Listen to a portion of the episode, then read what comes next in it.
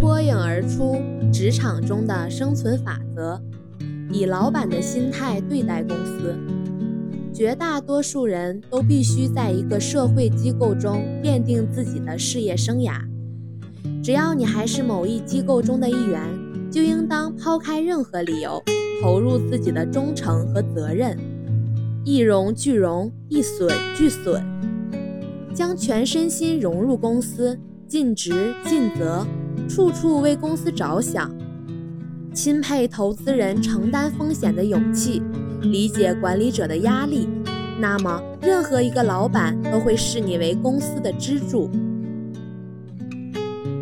有人曾说过，一个人应该永远同时从事两件工作，一件是目前所从事的工作，另一件则是真正想做的工作。如果你能将该做的工作做的和想做的工作一样认真，那么你一定会成功的，因为你在为未来做准备。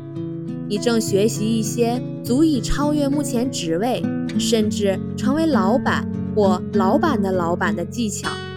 当时机成熟，你已准备就绪了。当你精熟了某一项工作，别陶醉于一时的成就，赶快想一想未来，想一想现在所做的事有没有改进的余地。这些都能使你在未来取得更长足的进步。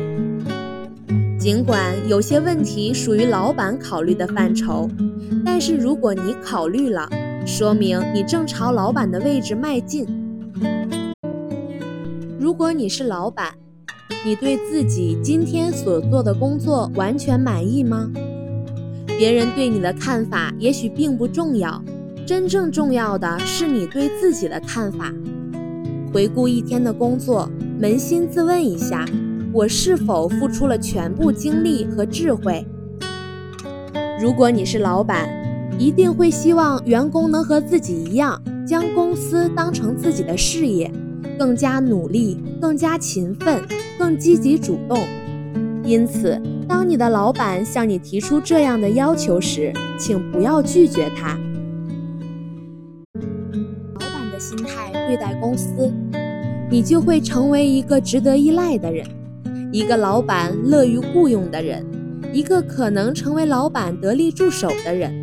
更重要的是，你能心安理得地沉稳入睡，因为你清楚自己已全力以赴，已完成了自己所设定的目标。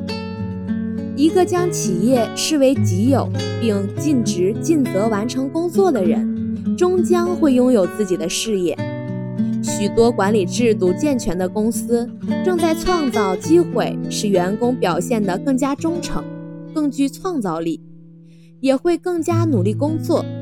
有一条永远不变的真理：当你像老板一样思考时，你就成了一名老板。以老板的心态对待公司，为公司节省花费。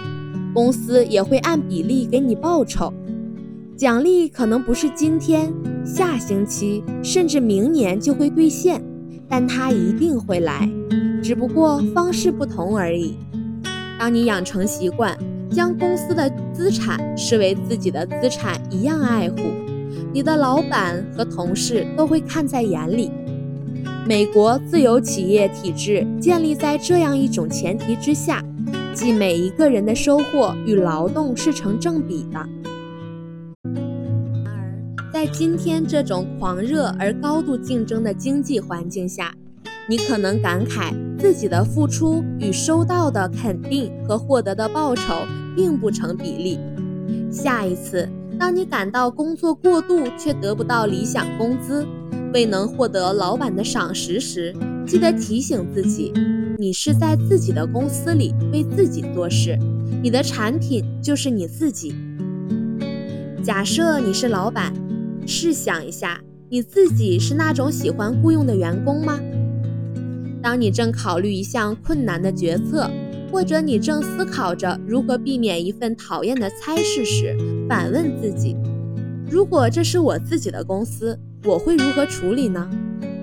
当你所采取的行动与你身为员工时所做的完全相同的话，你已经具有处理更重要事务的能力了，那么你很快就会成为老板。